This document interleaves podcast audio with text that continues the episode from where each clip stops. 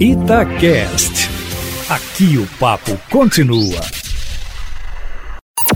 Em cima do papo, com Edilene Lopes.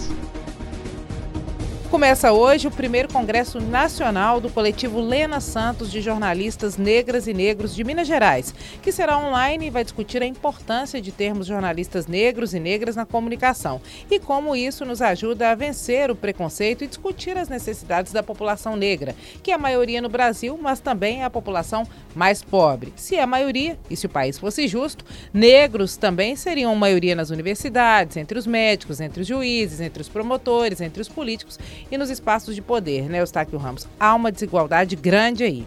O coletivo Lena Santos é uma homenagem à primeira apresentadora de TV negra aqui de Minas Gerais. Surgiu de um convite que Márcia Maria, que é repórter do Estado de Minas e professora, me fez para escrever um artigo para um livro de organização da professora Laura Guimarães Corrêa, lá da UFMG, da Comunicação, sobre negros no mercado da comunicação. E aí nós juntamos vários colegas, todos praticamente da imprensa aqui em Belo Horizonte, do interior do estado também, para entrevistas em um grupo de WhatsApp. E a partir desse grupo e dessa interação nasceu o coletivo Eustáquio Ramos. A programação começa hoje, às sete da noite, com vários grandes nomes do jornalismo no Brasil. O link para o congresso está na coluna Eustáquio Ramos. E hoje eu vou colocar o link também lá no perfil do meu Instagram. Todo dia o link é o link da coluna, mas hoje o link vai ser o link do congresso para as pessoas que quiserem se inscrever procurarem neste link a inscrição. Nós já temos mil inscritos, mas como é online, quem quiser pode participar.